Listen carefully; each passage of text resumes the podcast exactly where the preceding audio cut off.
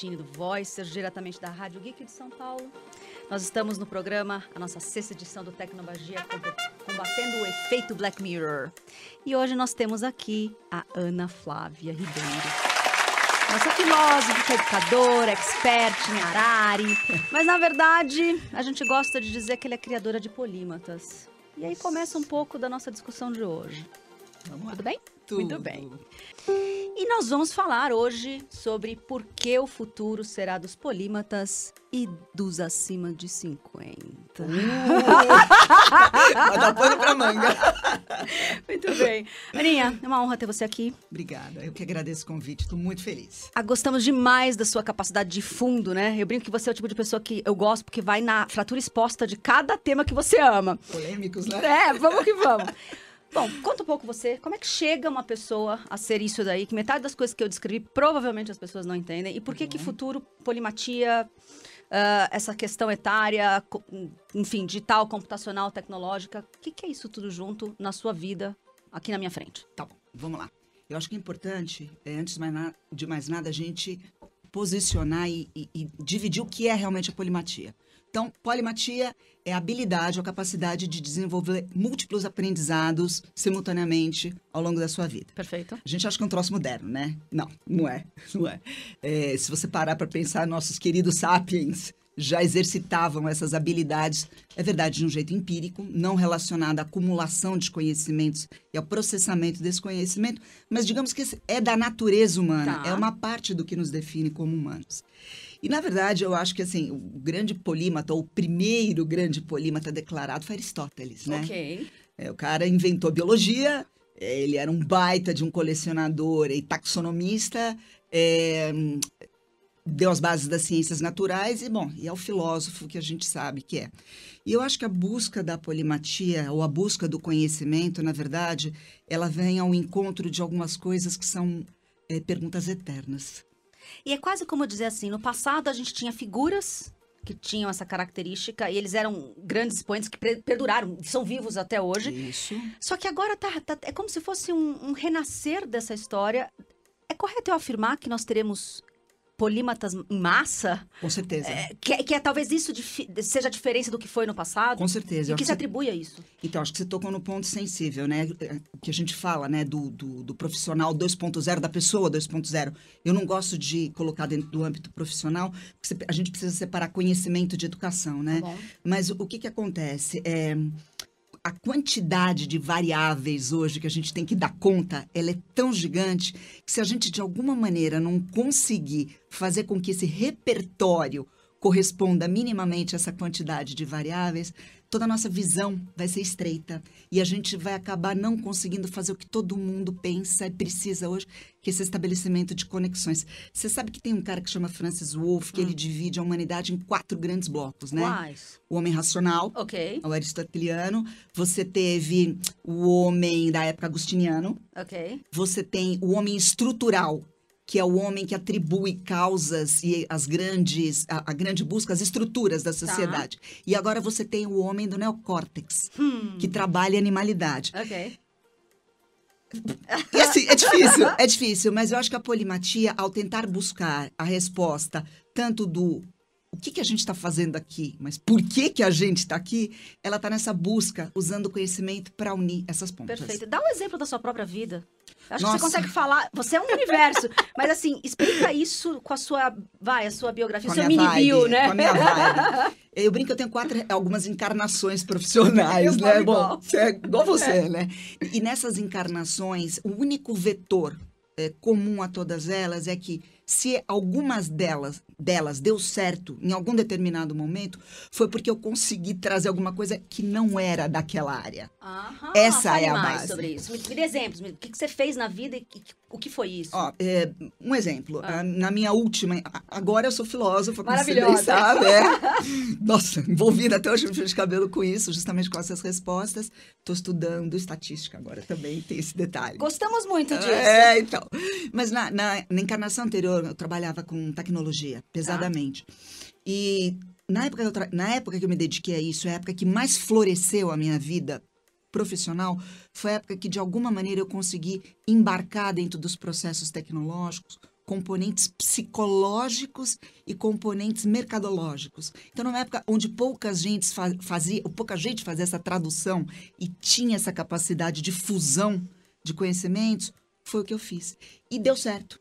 E a observância disso e vendo hoje, nesse mundo novo que a gente está desenhando aí, é a necessidade desesperada de respostas ao que, que eu estou fazendo aqui, qual é o meu propósito, eu fui tentar fazer essa ponte lá para trás. Maravilhoso. Eu acho que a gente pode, então, já, já grudar com o nosso próximo assunto. Não vai ser fácil. Não vai ser fácil, porque você soltou essa semana nas suas mídias sociais, lá no LinkedIn, um, um texto, eu digo que ele é polêmico, mas na verdade ele é necessário, entendeu? É duro, são, né? são, são recortes e, e, visões, né? Que a gente tem que ressignificar o tempo todo esses, esses tempos potentes. E ele chama assim: Por que nós, aos 50, podemos engolir você aos 25? É. Olha, eu tô no meio do caminho eu tô com 40 mês que vem, me ajuda a entender tudo isso. Eu tô com 49 e não cheguei nos 50, uh! ok, estamos fora, vamos estamos falar fora. de fora.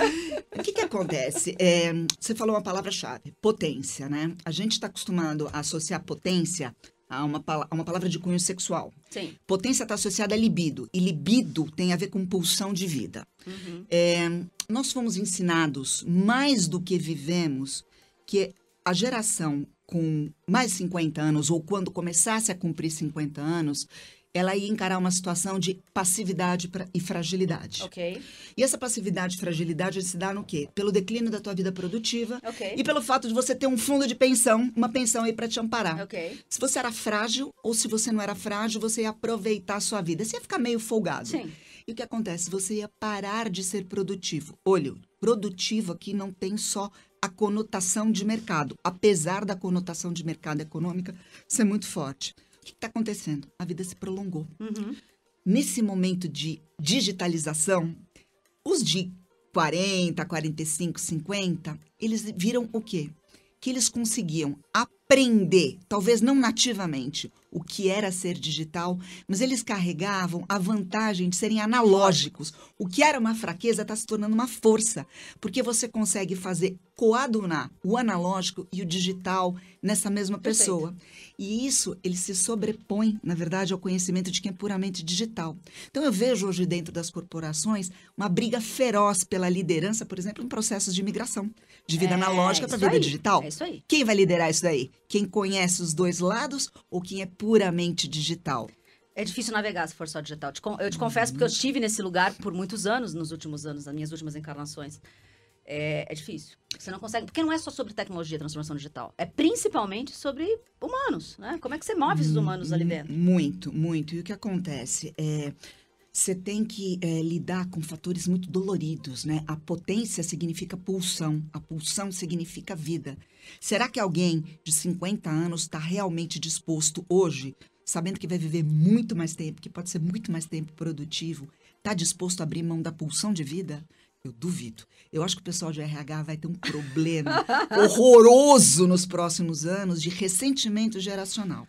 Eu acredito, assim. E é mais do que só trazer de volta para o mercado uh, o 50 Plus ou qualquer coisa do Plus, mas é como trabalhar todas essas gerações juntas para que a gente possa construir, né? Porque se a gente fazer daquilo uma arena de disputa uh, etária, é como não, como não cair nessa, nessa. É mais fácil cair nessa, nessa, nessa arena.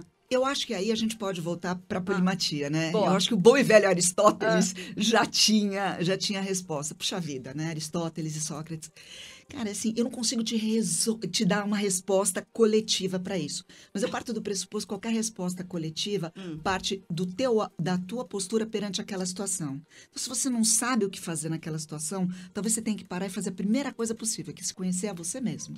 Conhece-te a ti mesmo. Volta pra polimatia. É. Conhece-te a ti mesmo. Para você conhecer, para você se conhecer, para você saber qual é a postura correta, tanto para você quanto para o coletivo, você tem que amassar conhecimentos. E aí, de novo, quanto mais repertório de vida você tem, mais possibilidade, é, ponto para de quem amassar tá, conhecimentos. para quem tá no 50 e não no 25, Por né? isso que os jovens estão tão enlouquecidos pela questão da polimatia, porque é uma maneira também de você unir essa realidade objetiva que muitas vezes eles não tiveram tempo de viver. Não, porque autoconhecimento tem a ver com autoexperiência. E assim, a gente pode ter jovens que conseguem. Nem sempre tempo é igual experiência. Mas a boa parte da, da- do repertório é, né? Com certeza. E aí o que acontece? Se você ainda não teve a experiência, pelo menos o conhecimento você É, quer você- ter. é. Porque aí é um jeito de você entrar numa relação de mais igualdade nessa conversa aí. Essa história vai dar muito pano pra manga. Vamos tentar ir pros, pras part- par- pa- para as partes mais práticas do seu, do seu texto. Você dá coisas assim como. ah, eles têm agora um target específico de coisas que eles querem fazer, consumir, ah, se expressar, trabalhar. É. É, quem está produzindo coisas, desde user experience, vai por esse lugar, porque ajuda a, a aterrizar a miopia. Você até fala de miopia geracional. Com certeza. Ah, Fale, vai, vai por aí, porque a gente ajuda a aterrizar Eu acho que, que tá assim, acontecendo. fatos são sempre bons, né? É, eu não estou é. estudando estatística, ou tentando pelo sim, menos à sim. toa. Vamos olhar. Estatística no Brasil é meio ruim, é um negócio É. complicado, mas assim, se a gente pegar, fizer uma transposição para a situação americana, 80% do, do, da renda americana, ela é concentrada na decisão na mão de quem tem mais de 50 Isso eu anos. assustei no seu. São 8 trilhões em 2015 de dólares. muita Isso grana. É muita grana. É 80% da renda americana é pilotada por quem tem mais de 50 anos. Esse tipo de vetor é o vetor que a gente fala que tem que ser levado em conta na hora de você fazer uma composição qualquer, seja de um produto, seja de um projeto de vida, porque você tem que falar com esse pessoal, só que não mais na situação da passividade. Não é isso, porque a potência dessas pessoas, ela é muito grande. Ela vai bater de igual para igual na geração de 25. Então, se eu sou um cara de 25 anos que faço uma user experience, a última coisa que eu vou me preocupar é botar o tamanho do teclado, porque meu pai é míope. Porque não é isso, cara. Seu pai é um cara potente, sua mãe é uma mulher potente.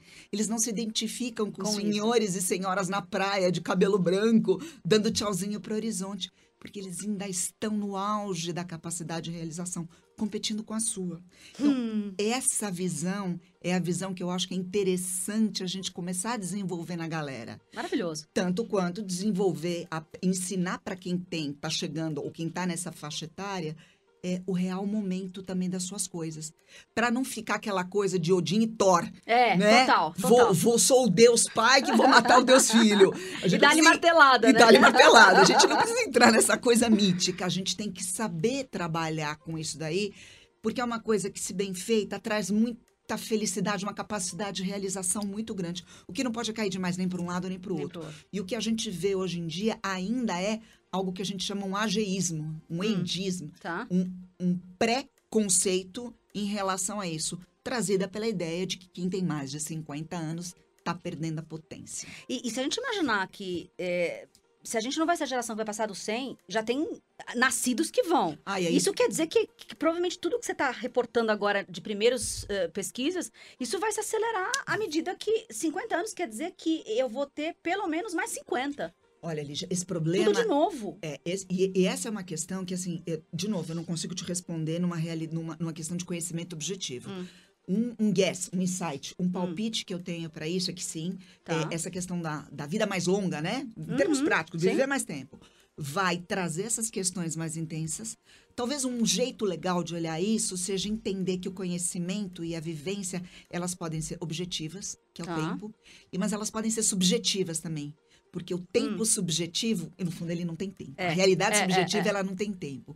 Então, essas construções paralelas em matéria de conhecimento são importantíssimas. Perfeito. E aí que entra uma questão como desenvolve a tua polimatia, não só em matemática, Uhum. física, biologia, mas vai estudar psicanálise, vai estudar história. Vai ter vai- uns repertórios muito diferentes. Esses repertórios diferentes vão te fazer olhar essa questão em- em- de duas maneiras diferentes. A tua realidade objetiva, que é essa do tempo, da passagem dos anos, e a subjetiva, que vai te ajudar a lidar com isso, eu acho, de uma maneira um pouco mais serena, um pouco mais tranquila e um pouco mais feliz.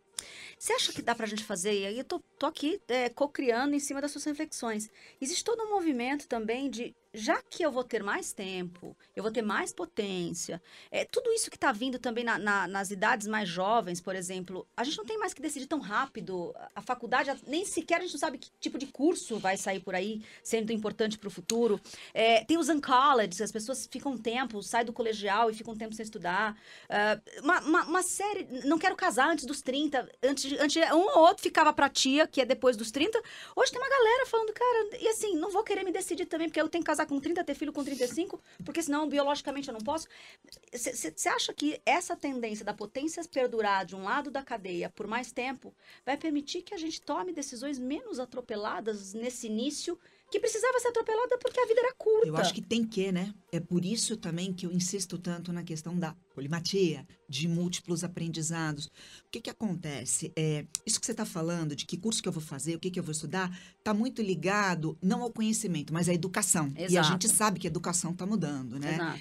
E aí é, existe até, é, enfim, hoje, questões como como é que eu posso fundir exatas ciências e biológicas numa coisa só? Isso tem a ver com essa questão de não ser mais necessário segregar e segmentar perfeito, o conhecimento. Perfeito. Então, assim, eu acho que não só é a gente precisa como fazer isso, fazer isso, eu acho que assim, não vai ter jeito. A gente vai ter que fazer isso sob pena de não conseguir é, conter uma explosão de ansiedade e de, de, e de uma bagunça coletiva.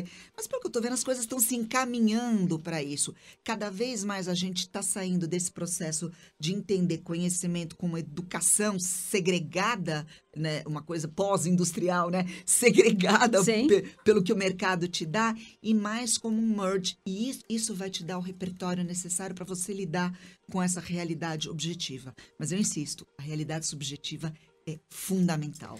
Ana, não poderia não usar a oportunidade de perguntar, porque você trouxe para mim aqui o conceito de polimatia, que é esses múltiplos conhecimentos com repertório baseado em experiência e busca e, uhum. e educação pessoal ao longo uhum. de uma jornada. Uhum. Uh, você trouxe também toda essa parte do a gente vai manter a potência por mais tempo. Uh, e você então fala de conhecimento, autoconhecimento como chaves de polimatia para os dois lados. Sim. E você é uma pessoa que estuda Arari. Né? Eu não posso não perguntar para você. Por que diabos todo mundo que de alguma forma tá lá estudando futuro, futurismo, as escolas de futurismo, tem essa coisa, esse pé no autoconhecimento, esse pé no. Por que, que a 21 lição do Arari é meditação? Por que, que você acha que esse barato tá nesse povo que é futurista? Tá. Eu acho que ah, tem, tem duas coisas aí, tá? tá? É, a gente, logos, é aquilo que eu te falei. Logos é razão e logos é linguagem. Então a gente tem que tomar muito cuidado como, como a gente se expressa, porque os conceitos tendem a se misturar e eu vou tentar separar um pouquinho. É, espiritualidade não tem a ver com autoconhecimento. São coisas completamente diferentes. É, eu acho que o autoconhecimento, ele. A gente está vivendo uma situação, é, Lígia, onde tudo se acelera e a gente vive o mercado. A gente vai para o hipermercado, não Nossa. o hipermercado do seu bairro, sim, sim. mas uma situação onde tudo é mercado. Para escapar disso, a gente só consegue de uma, determin, de uma determinada maneira se você conhecer o máximo de coisas possíveis. E a fronteira final do conhecimento, o mistério insolúvel e insondável, quem sou eu? Maravilhosa. Na hora que você olha para dentro, é você não acha, não, pelo menos externamente, você não vai achar essa resposta. Tanto é que o estudo de filosofia, se eu puder recomendar alguma coisa para alguém na vida, é larga tudo, tudo e vai, e vai né? estudar filosofia. Porque a fronteira final é essa. Ele é o mistério de verdade, é a fonte de onde reside é, questões da transcendência, da felicidade, da, fel da, felici da infelicidade, as respostas do onde eu estou, por que, que eu tô e o quem sou eu. Enquanto a gente não consegue olhar para isso, a gente acumula conhecimento, mas a gente não aprende de verdade. E o mais mágico, né, o mais legal disso tudo é que a gente vem de gerações próximas nossas que não tinham nem o exercício do conhecimento da educação mesmo. Não era uma educação em massa, a gente não tinha a possibilidade de ter essa educação em massa. A gente veio numa geração que a, a informação veio e permeou tudo. E agora a gente está às vésperas de ter tempo, porque aí a gente também morria, né? Não, a, a, a não vivia-se tanto. Claro. Agora eu tenho conhecimento organizado da sociedade, eu tenho uma vida que vai durar mais do que as médias uh, do meu avô, dos nossos avós e pais, passando, né, da, daquela média anterior. E a gente vai ter um espaço gigantesco para conhecer coisas. Que aí, provavelmente, a fronteira vai passar por onde você está passando. Porque depois que eu conheço uma série de coisas, eu poderia me especializar profundamente nelas. Hum. Tem algo interno que a hora que você começa a buscar repertório externo, é quase como compensatório. Eu também preciso responder algumas coisas internamente, Vai entendeu? mais além, né? Então, é, a gente, graças a esse excedente, é, olha, eu acho que a gente tem que é, saber que nada na história da humanidade, pelo menos que eu tenha visto até agora, é gratuito, isolado ou É, fortuito. exato. Pode ter sido por acaso, É. mas nada foi gratuito, isolado e fortuito.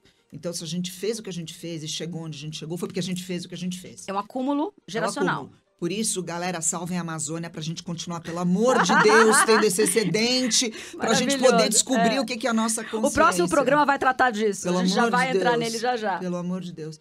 É, mas voltando, é, a- o excedente é, nos permitiu ter Uhum. essa visão, essa visão da consciência. Na hora que você mergulha dentro disso, você consegue começar a conectar o que está fora, de novo, conhecimento objetivo, com o que está dentro, o conhecimento subjetivo. Perfeito. Sem isso, é, de novo, eu insisto, a gente passa a ser simplesmente um repositório de fatos.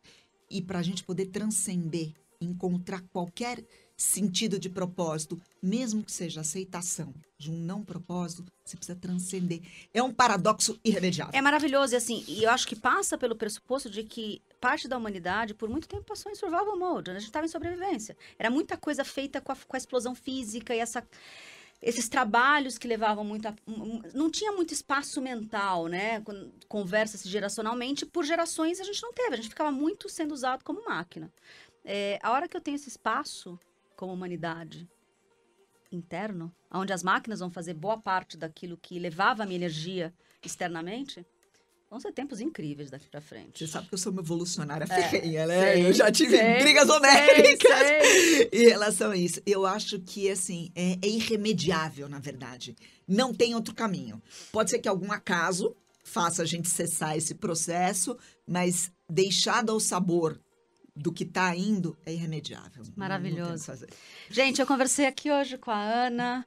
É, eu acho que o papo ele permeou por polimatias, talvez você nunca tenha ouvido falar, mas é é essa capacidade de ter um repertório de conhecimento e experiências que te faz um ser plural. A gente questionou aqui é, se a vida toda vai se perdurar e vai ter muito mais potência a partir dos 50 e não depois dos 50, Opa. e quanto tudo isso vai durar. E, e Ana, tem alguma mensagem final? Se você tivesse que dizer algo para perdurar, por onde iríamos? Ai, eu- tudo, tudo que há de sábio, eu acho que sábio em- na língua, em linguagem, já foi falado. Eu vou reco- reco- reco- é, recorrer ao bom e velho, conhece-te a ti mesmo. Maravilhosa. Gente, esse foi um programa aqui diretamente da Rádio Geek de São Paulo. Se você pegou o finalzinho, o meinho, enfim, não, ou então quer contar para alguém esse programa, ele está nas, nas mídias sociais da rádio, Rádio Geek BR, e a gente tem também nas mídias do Voicers, podcast, YouTube, Facebook, todas as formas de encontrar essa mensagem inteira. Muito obrigado, Ana. Beijos. Muito obrigada.